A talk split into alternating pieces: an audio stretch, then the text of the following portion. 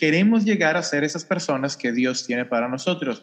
Él ha puesto un caminar, Él ha puesto una senda en el cual pues, sea que cada uno de nosotros vayamos pasando eh, pues paso por paso y a través de este eh, de este mensaje, de estos mensajes, veremos qué hacer en cada instante, qué hacer en cada momento, cómo llegar a ese lugar el cual Dios ha diseñado para nosotros. Eh, la idea es ir más allá de lo que lograste imaginar o lo que pensaste en alguna ocasión llegar. El día de, bueno, la semana pasada, más bien dicho, iniciamos esta serie y eh, nos enfocamos en la parte de la santificación es el primer paso. Dios nos ha tomado como, como carne, como, como lo dice la, la palabra, es como, como bestias, eh, dado la, la, la, condición de no entender lo espiritual. Y desde esa, desde esa condición nos ha, nos ha llevado a eh, lo que es la santificación. Él nos ha apartado. Entonces, lo primero es, no entendíamos. Eso es lo que menciona la escritura ahí en Salmos, pero ahora Él nos lleva a una santificación, nos aparta, nos separa para su exclusiva posesión. Tan valiosos somos para Él que Él nos ha apartado y quiere que estemos muy cerca de Él. La segunda cosa que vamos a ver el día de hoy son dos, dos pasos, son dos, eh, dos roles que podemos ver en la escritura. La primera es reyes. Y para esto yo creo que ya sabrán eh, en la parte de la Biblia, eh, donde él donde Dios nos menciona que Él nos ha hecho reyes y sacerdotes. La pueden encontrar en Apocalipsis, el capítulo 1 y también el capítulo 5.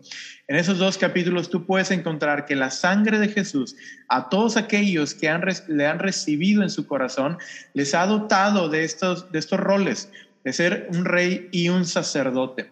Entonces, de simplemente ser carne, de ser personas que no entendemos lo espiritual, Él nos santifica, Él nos nos lleva a, estar cerca de Él. Luego Él nos invita a ser reyes y sacerdotes. Y el día de hoy vamos a ver estos dos roles a través de contemplar dos ejemplos en la Biblia. Vamos a ver el ejemplo de Salomón y vamos a ver el ejemplo de Fines dos, eh, dos personajes, el primero siendo rey de Israel y el otro teniendo un pacto perpetuo sobre el sacerdocio que, que Dios estableció con él gracias a las cosas que él hizo. Así que eh, vamos a contemplar esos dos ejemplos. Y en, primera, eh, en Reyes, que es el primero, vamos a trasladarnos a Primera de Reyes, el capítulo 3. Primera de Reyes, el capítulo 3, versículos 7 al 12. Vamos a ver a través de la Biblia ¿Cuál era el rol? ¿Cuáles eran las cosas que rodeaban a, un rey? Y vamos a contemplar a un rey de Israel que no fue cualquier rey, fue el segundo rey, el tercer rey, de Israel, este, Salomón, uno de los hombres más sabios sobre esta tierra. Y veremos algunos detalles muy interesantes de su vida que rodearon esa posición de rey. Y definitivamente esto aplica directamente a nuestra vida si le hemos aceptado como nuestro Señor y Salvador.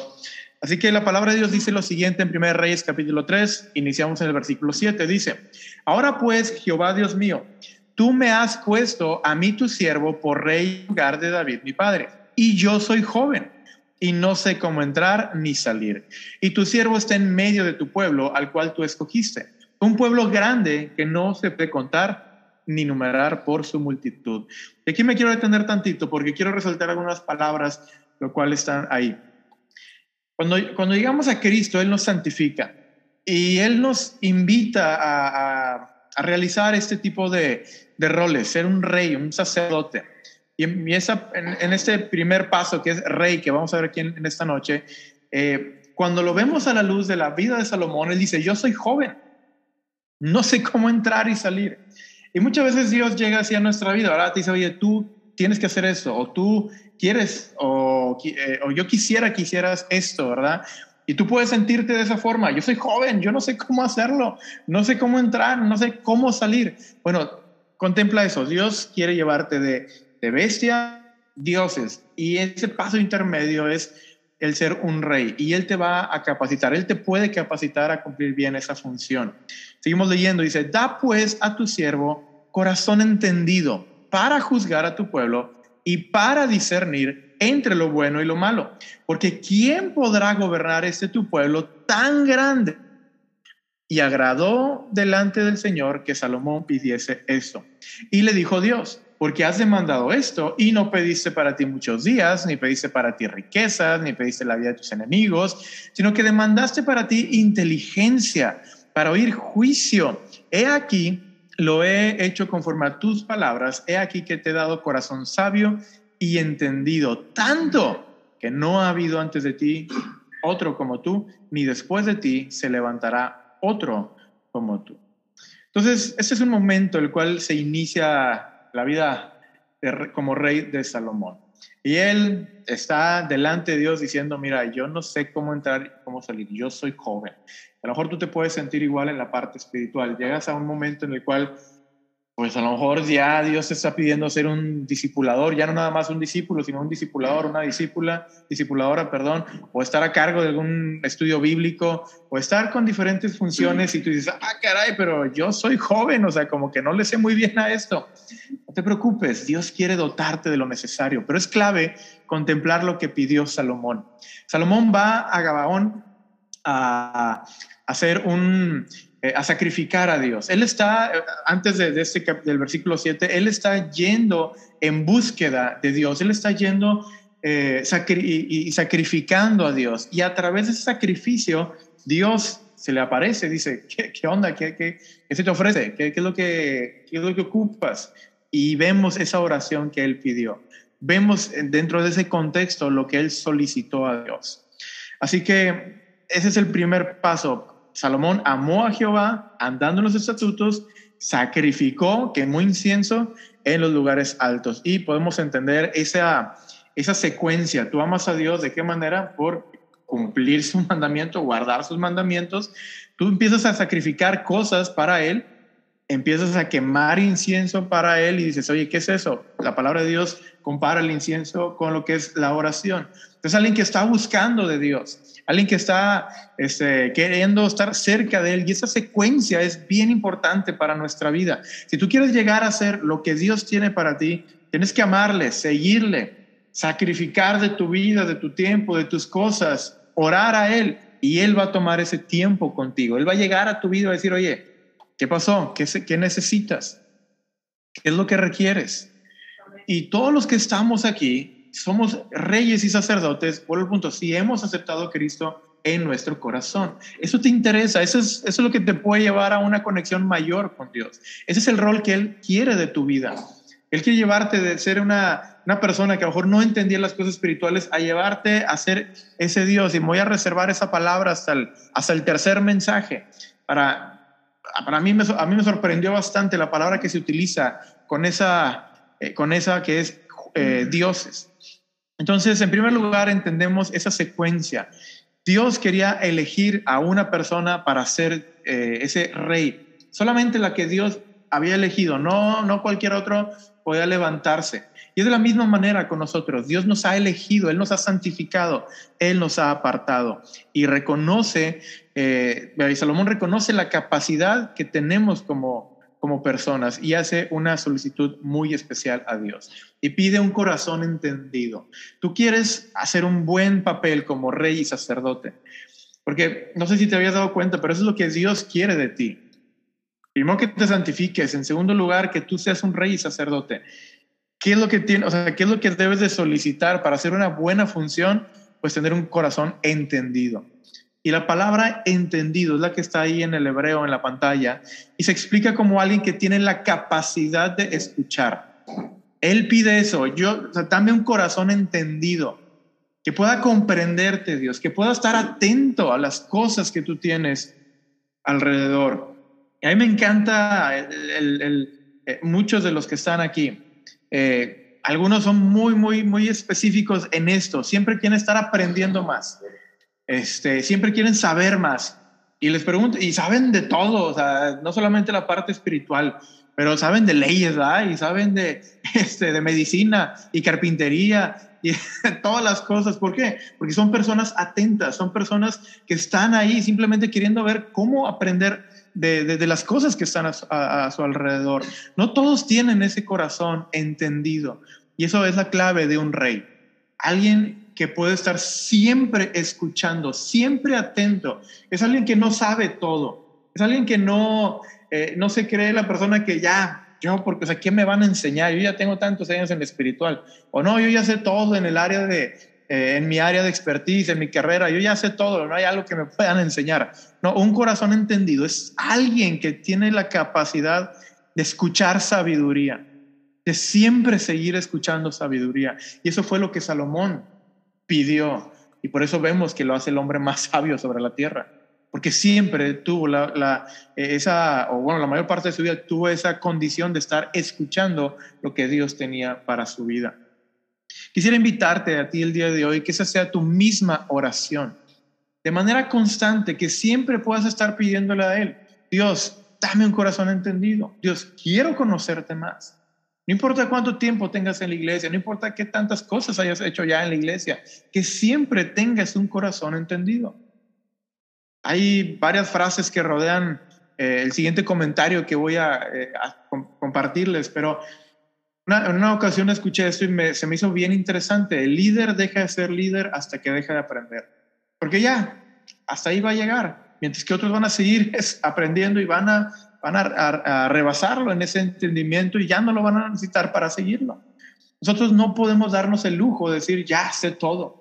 No importa, ya tengo mucho tiempo, ya tengo todos los cursos en esta iglesia. Eso no, no eh, te cualifica para tener un corazón entendido, la realidad.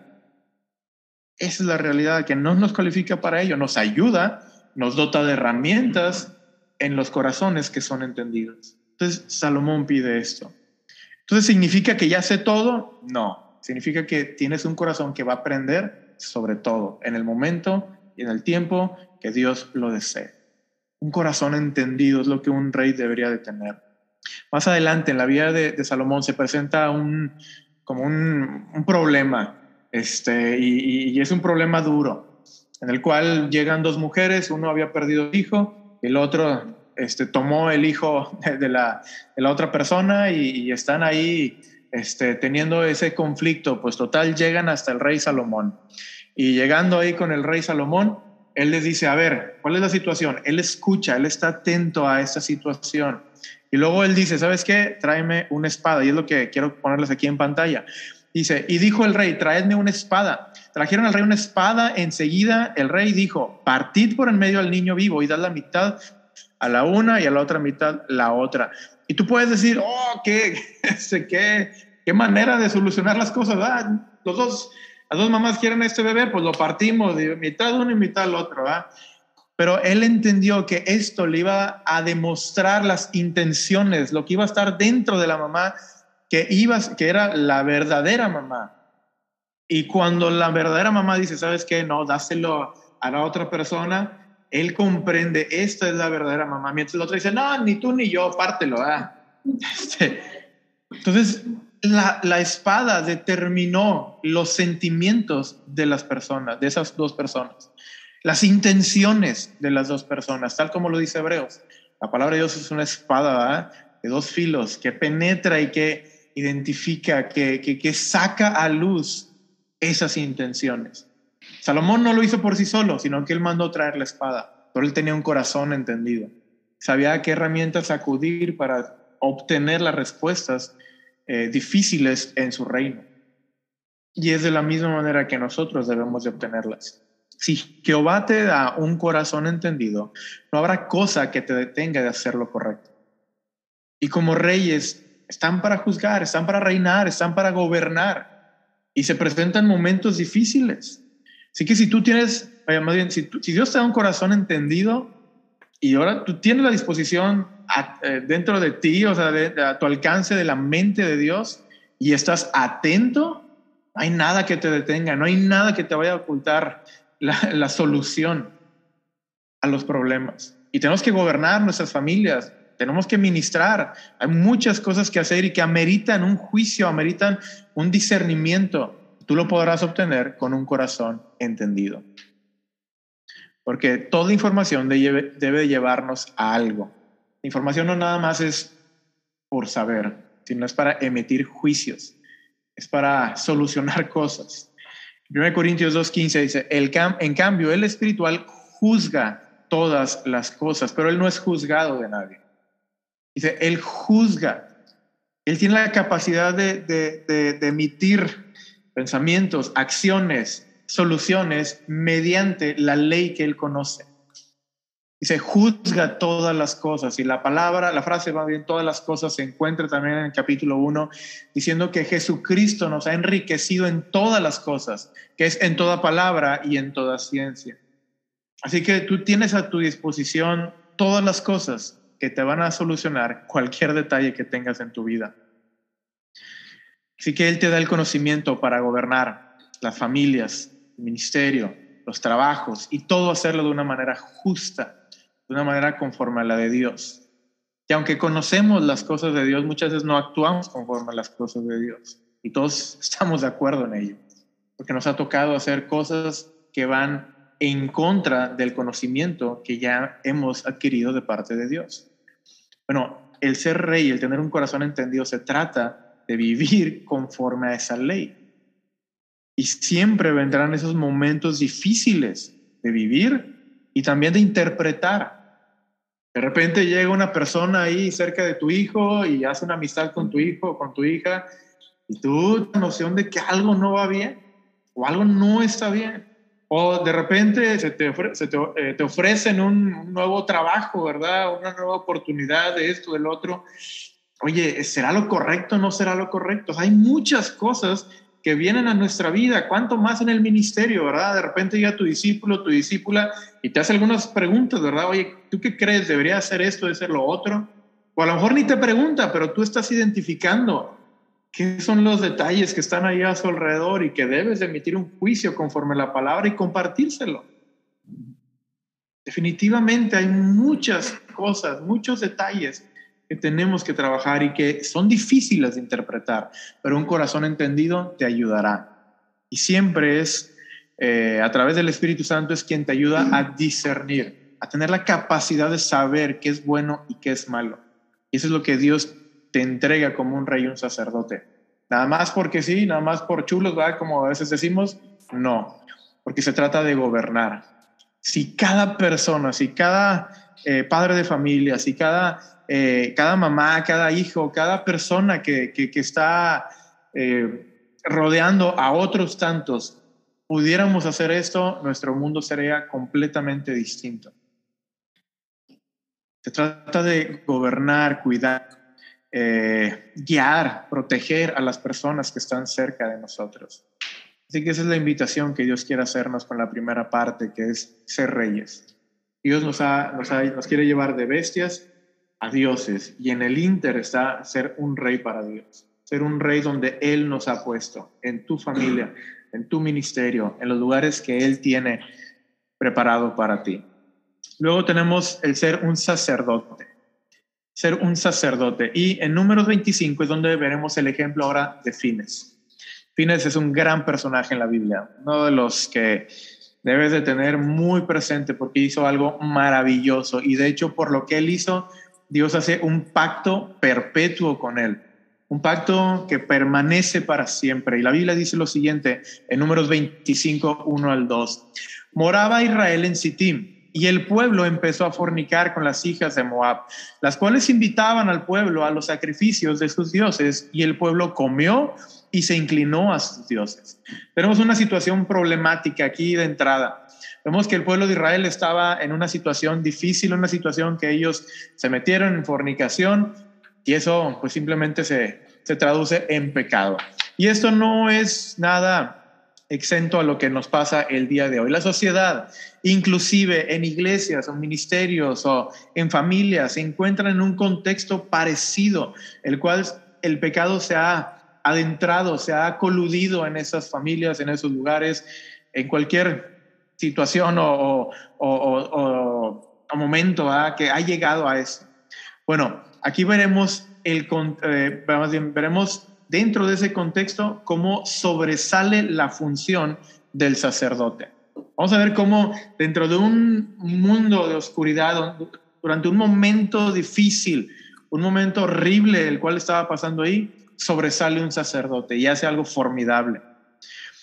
Eso no debe cambiar en nuestros días. Recuerda que somos reyes y sacerdotes. Por lo tanto, la situación que vas a ver aquí en la, Biblia es lo mismo que tenemos que hacer nosotros. No hay ninguna diferencia, no importa si seamos hombres, seamos mujeres, seamos, eh, eh, tengamos poco tiempo en la iglesia, tengamos mucho tiempo en la iglesia, no importa esa situación.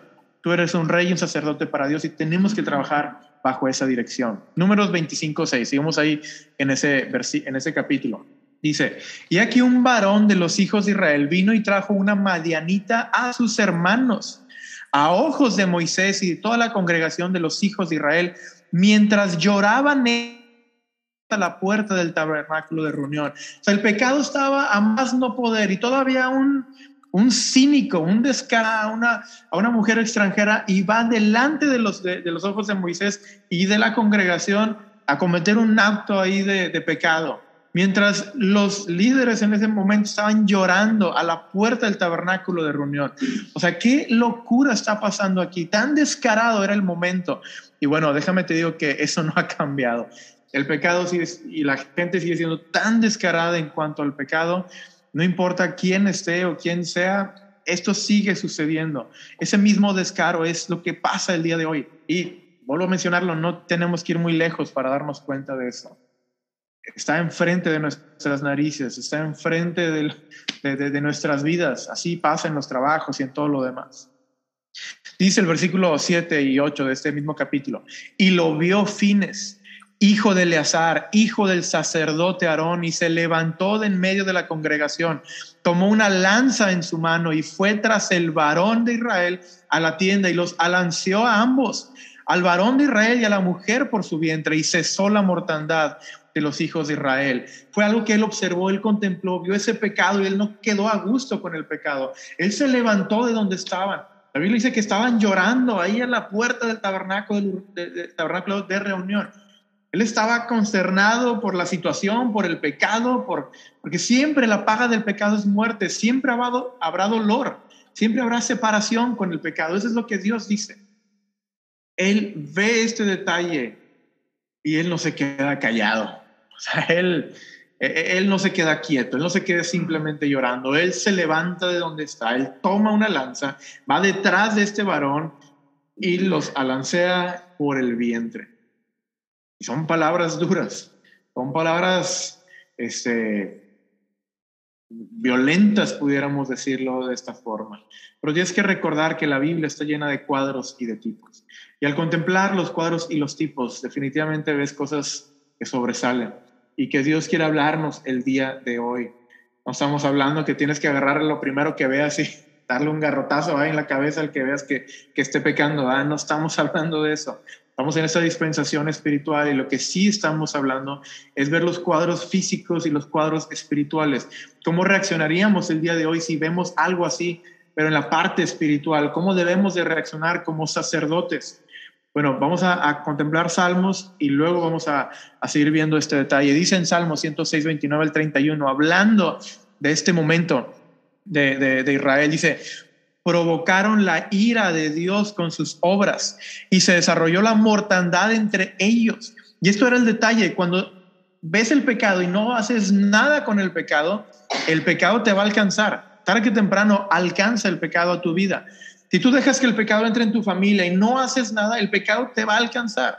Si tú permites que el pecado entre en tu iglesia y tú no haces nada, tarde que temprano el pecado te va a alcanzar. Eso fue lo que pasó. Se desarrolló la mortandad entre ellos. Entonces se levantó Fines e hizo, dice, juicio. Y esa es la palabra que quiero resaltar. Hizo juicio, es lo que estábamos viendo también con los reyes. Él con el conocimiento que tenía juzgó, hizo juicio hizo una acción conforme al conocimiento que tenía, y, y se detuvo la plaga y le fue contado por justicia de generación en generación para siempre.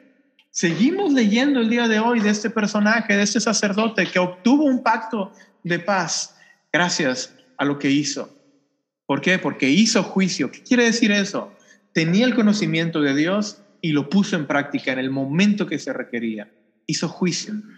Eso es lo que un sacerdote tiene que hacer. Tiene que detener la mortandad. Tiene que decir, el pecado, hasta aquí llegas y no más. Aquí llegas este pecado en mi familia, no más. Sáquese.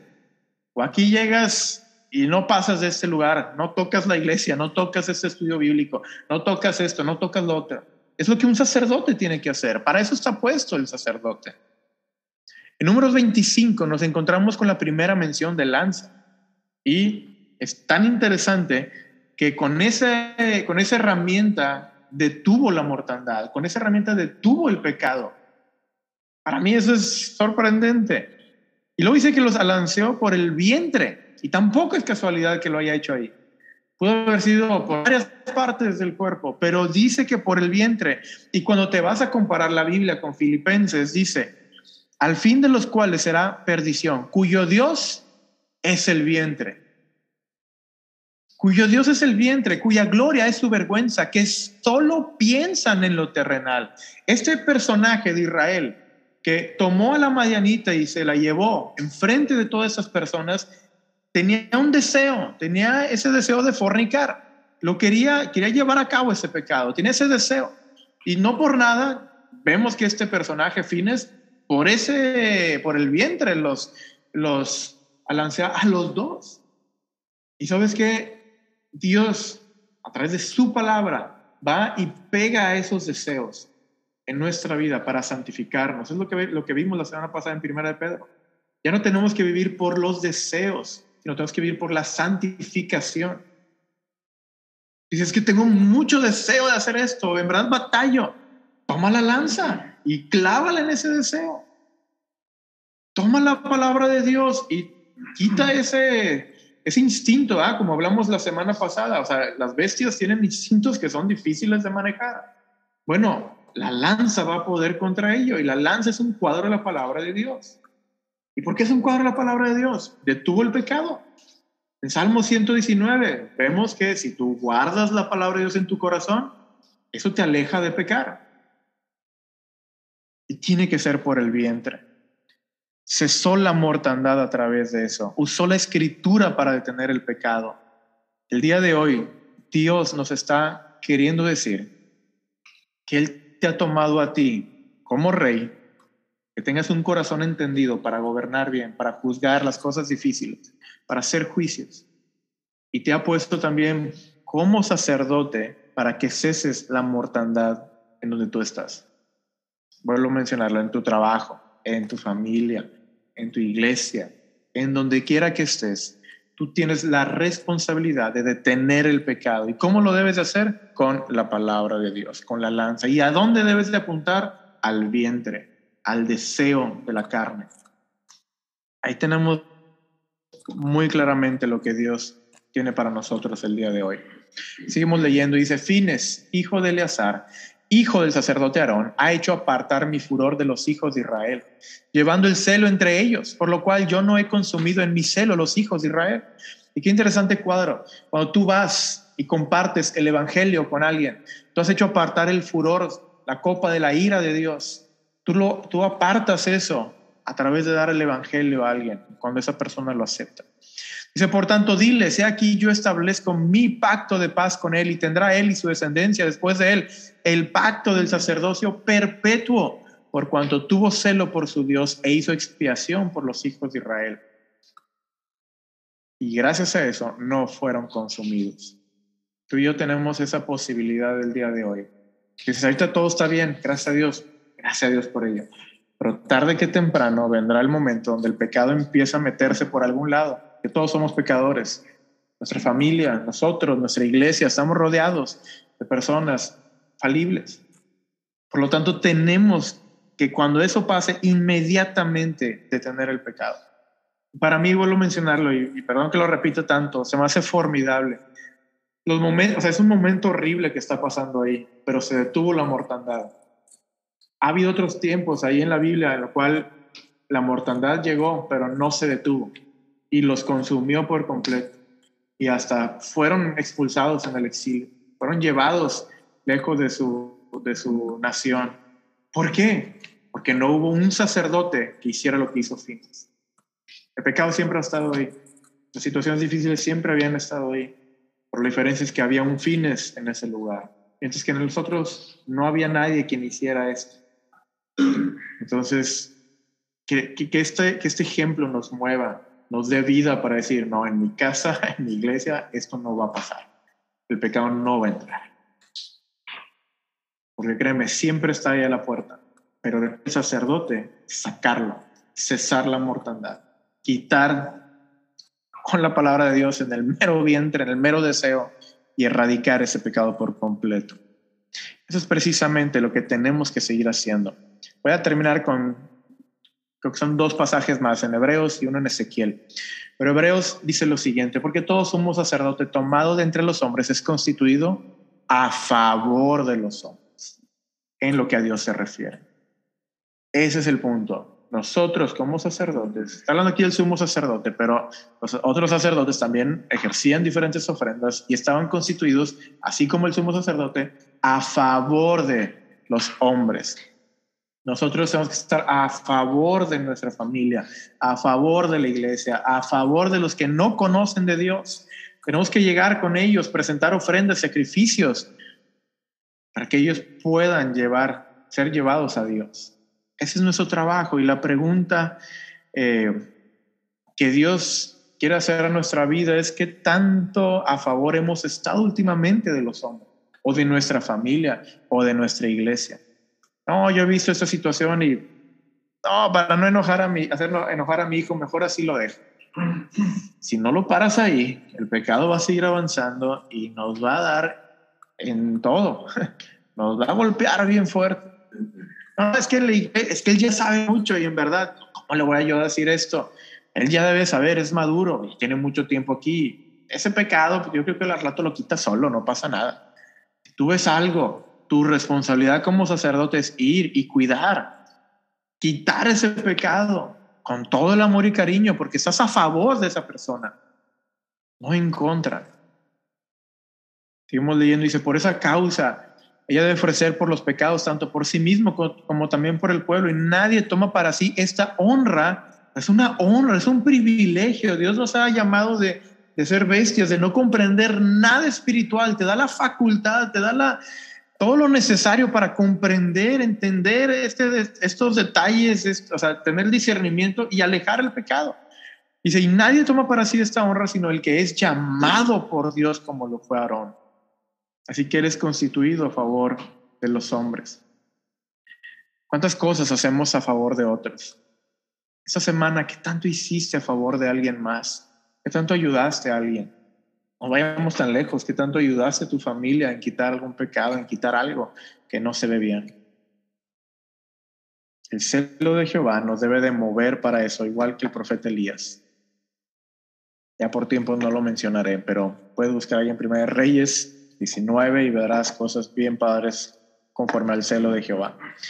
Y por último, en Ezequiel 44, 23 al 24 dice lo siguiente, y enseñarán a mi pueblo a hacer diferencia entre lo santo y lo profano, y les enseñarán a discernir entre lo limpio y lo no, limpio. En los casos de pleito, ellos estarán para juzgar conforme a mis juicios, juzgarán y mis leyes y mis decretos guardarán en todas mis fiestas solemnes y santificarán mis días de reposo. Y está hablando de sacerdotes. Solamente son de los que se levantan y órale, ah, órale, bien duro ya, sino que ellos también tienen la responsabilidad de enseñar al pueblo, que puedan diferenciar las otras personas de qué es santo y qué es profano. Tu trabajo con tus hijos, con tu familia, con tu esposa, con los que te rodean, con cualquier persona aquí, con nuestros discípulos, con nuestros amigos y esposas, si estamos los hombres ahí flaqueando, también es responsabilidad de ustedes ayudarnos a esto de siempre mantenernos en esa enseñanza de hacer una diferencia en qué es lo santo y qué es lo profano. Eso no se enseña tan rápido, tan fácilmente. Eso es algo que se tiene que, construir y, y les enseñarán a discernir. Discernir no es algo que viene de la noche a la mañana. Es algo que lleva tiempo. Discernir entre lo limpio y, no lo no limpio con nuestros hijos, tenemos que contarles las historias de la Biblia y decir, ¿tú qué harías? ¿Cómo lo viste? No solamente leerlo, sino ayudarles a que puedan comprender y emitir después un juicio conforme a esa historia. Tienen un problema. Oye, ¿cómo le hizo David aquí? ¿Cómo le hizo Samuel aquí? ¿Qué dijo Jesús en esta situación? ¿Qué hizo el hombre prudente? ¿Qué, hizo el insensato? No, pues no obedeció. ¿Y tú qué estás haciendo? Ah? Hay que enseñarles con nuestros discípulos y, y todo lo que nos rodea como sacerdotes tenemos que no solamente detener el pecado de tajo y aventarlo a otro lado, sino tenemos que enseñar pacientemente y constantemente, porque ese, o sea, lo que estamos hablando aquí de Ezequiel 44, el contexto es sobre los sacerdotes, y siempre tiene que ser conforme a los juicios de Dios, conforme a las leyes de Dios. Aquí es a veces donde puede golpear un poquito en nuestra vida, porque tenemos un historial, tenemos una cultura, tenemos una forma de hacer las cosas que alguien nos ha heredado. Tenemos diferentes personajes que nos han inculcado diferentes cosas a lo largo de la vida y de repente estamos ahí este, en una situación y cómo lo haría este, tal persona. Y a veces no es conforme a la Biblia. Es que así me enseñaron, así se hizo en mi casa y así se seguirá haciendo. Bueno, cuando es algo bíblico, adelante, manténlo y pásalo de generación a generación, pero cuando no es bíblico, tienes que hacerlo, tienes que cambiarlo a que sea bíblico. Así que las preguntas son estas. ¿Quién, es, o sea, ¿Quién está en tu familia que enseñe la diferencia entre lo santo y lo profano? ¿O quién quiere estar en este ministerio para enseñar sobre lo limpio y lo no limpio? Todos podemos, todos. Dios nos tomó de un lado y nos quiere llevar a otro lado. Todos podemos. La diferencia es si lo vamos a hacer, si queremos hacerlo. Tenemos que hacerlo conforme a la ley de Dios y como les mencionaba, es cuestión de discernir, es todo un proceso que requiere dedicación. Y les felicito a todos aquellos que lo hacen constantemente con sus hijos, lo hacen constantemente con sus discípulos, discípulas y ministerios. Síganlo haciendo, es un proceso. El proceso es largo y difícil, pero vale la pena, porque un día tú ya no estarás y ellos van a aprender, van a aprender bien y van a discernir entre lo bueno y lo malo. Y a lo mejor el día de mañana tú les faltarás, ya no estarás aquí en esta tierra, pero ellos van a saber, mi papá siempre lo hacía conforme a la Biblia y podrán ver tus pensamientos nuevamente reflejados en la Biblia. Van a quedar inmortalizados para siempre en la palabra de Dios. Y cuando lea va a decir, esto, esto fue lo que hizo mi papá conmigo, esto fue lo que hizo mi mamá conmigo. Es algo que puede, o sea, tú puedes estar tan impregnado en la vida de tu hijo, de tu hija, de tu discípulo, de tu discípula, de tu ministerio, haciendo lo que es recto, enseñando a discernir lo bueno, lo malo, lo limpio y, lo no limpio. Así que necesitamos de estas personas el día de hoy para mantenernos de esta forma. Así que de bestias a santos, de santos a reyes y sacerdotes. y bueno, iba a decir la siguiente semana, pero lo vamos a adelantar al domingo. El domingo en la mañana es cuando vamos a culminar esta serie. Este Brian no va a estar con nosotros y este, pues vamos a, culminar esta, esta serie eh, hacia el domingo en la mañana y vamos a ver que Dios quiere llevarnos hasta ser dioses. Y dioses, vuelvo a mencionarlo, lo repito, que quede bien claro, con D minúscula, pero Dios sigue diciendo dioses. Y eso se me hace bien interesante. Y lo vas a ver en la palabra de Dios. Varios pasajes, tal como dictan ahí las reglas del estudio bíblico, y creo que te va a gustar. Así que vamos a terminar estos retos con las siguientes frases, las siguientes palabras. Quisiera animarte a que pidas a Dios un corazón entendido, un corazón que siempre está abierto, siempre está dispuesto a escuchar inteligencia, un corazón que no sabe todo, pero que está entendido y dice, Dios, yo estoy atento a lo que tú me digas. Recuerda, cuando dejamos de aprender, dejamos de ser esos líderes en la vida de alguien. Mantente siempre con un corazón entendido. Decide usar lo que sabes para ayudar a otros, porque para eso era, para emitir juicios, para gobernar, para guiar familias, para cuidar la sociedad. Así que lo que ya sabes, úsalo para el bien de otros. Usa tu lanza, usa la palabra de Dios para eliminar el pecado que te rodea. Rodea a la gente que está cerca de ti. Si sabes algo, con toda confianza, ve con la palabra de Dios no estás haciendo ningún daño, al contrario, estás haciendo todo un beneficio. Ay, pero es que se van a sentir mal. Pues sí, yo me imagino cómo se sintió el que la lanzaron, ¿verdad? Pero se detuvo la mortandad, se detuvo el pecado en ese, en ese momento y en ese pueblo. Usa tu lanza, usa la Biblia. Y también, y para, para terminar, enseña a alguien a discernir. Busca un nuevo discípulo, una nueva discípula. Haz este ejercicio en tu casa, que sea un estilo de vida. Enseña a tus hijos a discernir. Ese es tu trabajo como sacerdote. Seas papá, seas mamá, seas hermano mayor, seas tío, ese es tu trabajo. Seas un discipulador, ese es tu trabajo aquí en la iglesia. Enseñar a otros a discernir entre lo limpio y lo no limpio. Y al hacer esto estarás haciendo muy bien tu función de ser un rey y de ser un sacerdote.